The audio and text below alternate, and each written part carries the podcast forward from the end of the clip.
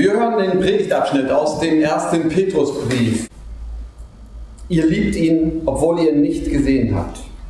Ihr glaubt an ihn, obwohl ihr ihn jetzt nicht seht. Deshalb könnt ihr jubeln in unaussprechlicher Freude, die schon von der künftigen Herrlichkeit erfüllt ist.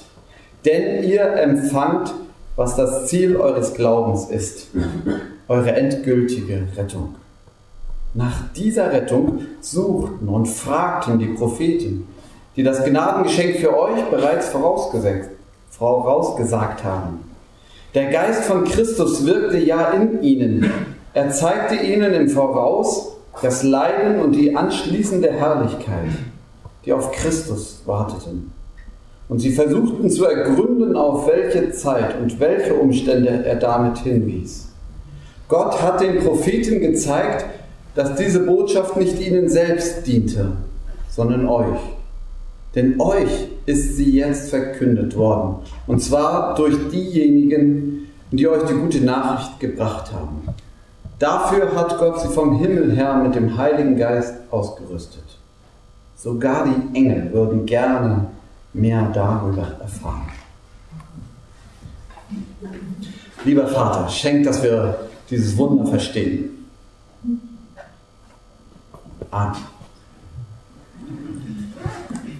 Im Duden stehen als Synonyme für freuen, entzücken, erfreuen, Freude bereiten, Freude machen, freudig, froh stimmen, fröhlich, glücklich machen, beglücken, erbauen, sich ergötzen, sich erfreuen, Freude haben, fröhlich, glücklich sein, gefallen haben, genießen, jauchzen, jubeln, strahlen, triumphieren, voller Freude sein.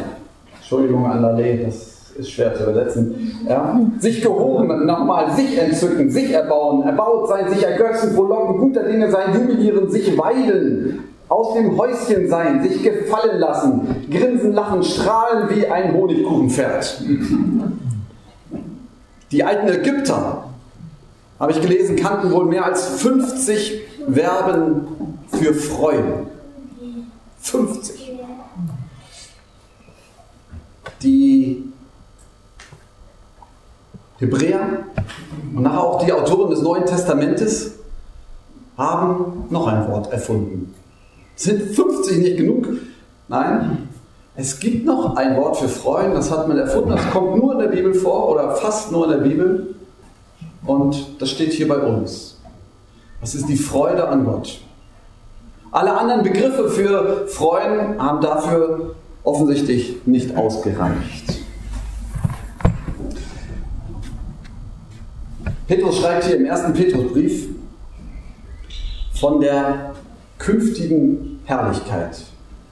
Denn ihr empfangt, was das Ziel eures Glaubens ist, eure endgültige Rettung. Bei Luther heißt es der Seelenseligkeit. Endgültige Rettung. Und darum geht es. Und darum dreht sich das alles mit diesem Wort, wofür alle unsere Worte für Freude nicht ausreichen. Ich habe in meiner Bibel gelesen und dann gibt es so einen Querverweise. Und als es hier um die endgültige Rettung, das doch ein bisschen anders klingt als der Seelenseligkeit, da habe ich mich nicht gefragt, was ist eigentlich der Seelenseligkeit, habe ich hier gelesen, die endgültige Rettung. Das hört sich ein bisschen sachlich an, aber es geht ja hier um unaussprechliche Freude. Also wollte ich das verstehen, habe also diesen Querverweis gelesen, lohnt sich ja immer, habe zurückgeschlagen. Und der Hauptverweis geht dahin ins Markus-Evangelium, Kapitel 8, Vers 36. Da steht nämlich, da sagt Jesus, wer mir nachfolgen will, der nehme sein Kreuz auf sich und folge mir nach. Denn was nützt es dem Menschen, wenn er die ganze Welt gewinnt, aber Schaden nimmt an seiner Seele. Das ist übrigens gesagt, wenn man das Markus Evangelium liest, kurz nachdem Petrus, Petrus zu Jesus sagt, Moment, Moment, du darfst nicht sterben. Und dann kommt diese oft unsaglich hart klingende Stelle, wo Jesus zu ihm sagt, er dreht sich um und fährt ihn an und sagt, geh weg von mir, Satan, sagt er zu Petrus. Ja? Geh weg von mir, Satan, denn du sagst nicht, was Gott will, sondern was Menschen wollen. Und danach kommt dieser Hinweis auf diesen Querverweis. Ich kann mir vorstellen, der, der alte Petrus, oder ich glaube ja, dass dieser Abschnitt von Petrus geschrieben ist. Ja? Ähm, müssen die Theologen haben da unterschiedliche Meinungen, das will ich ganz offen gestehen. Es spricht manches dafür, dass vielleicht auch später erst geschrieben ist. Ich gehe mal davon aus, das hat der alte Petrus geschrieben, der mit dieser Erinnerung im Gepäck unterwegs ist.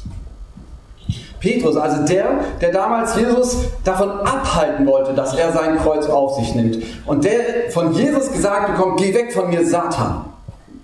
Und ich kann mir vorstellen, wie dies, das einer dieser Sätze ist, die ins Ohr reingehen, durch den Kopf und ins Herz und dann nicht zur Ruhe kommt, sondern wie so ein Ping-Pong-Ball immer weiter sich dreht und nicht zur Ruhe kommt. Du mir gesagt? Bin ich wirklich ein Satan?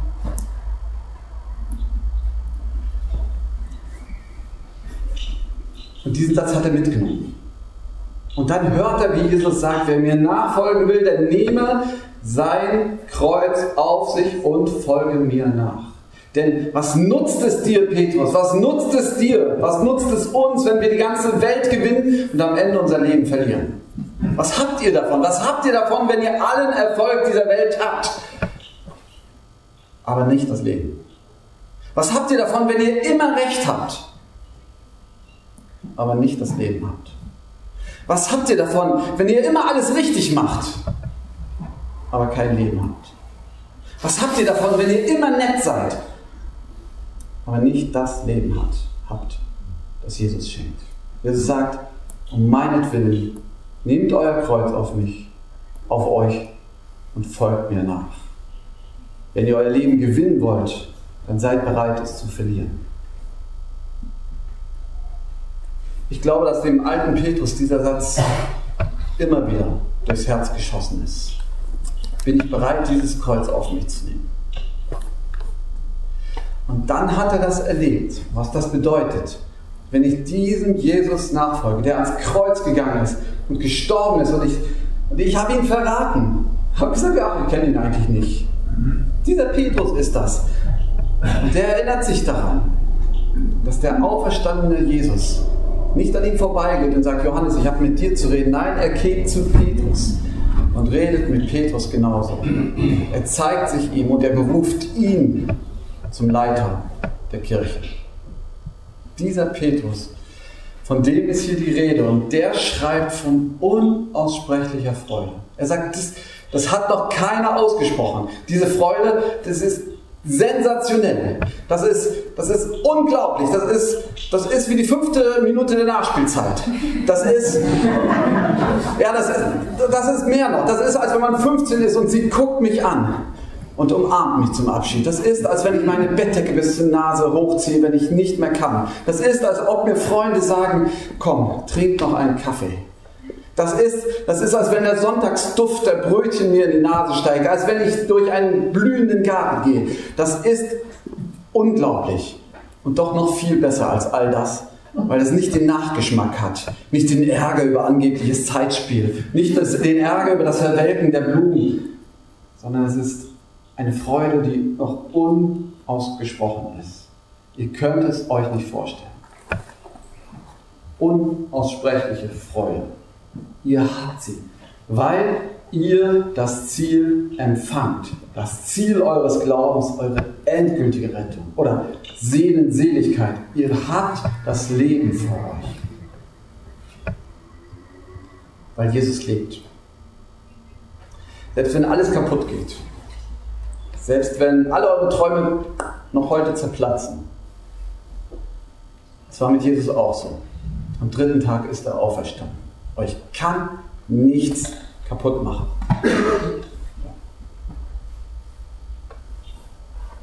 Und dann schreibt Petrus weiter, Leute, noch mehr. Die Propheten, die haben davon geträumt, etwas von dieser Veränderung, von dieser Freude zu erleben. Die Propheten, das sind die Propheten des Alten Testamentes. Zuallererst.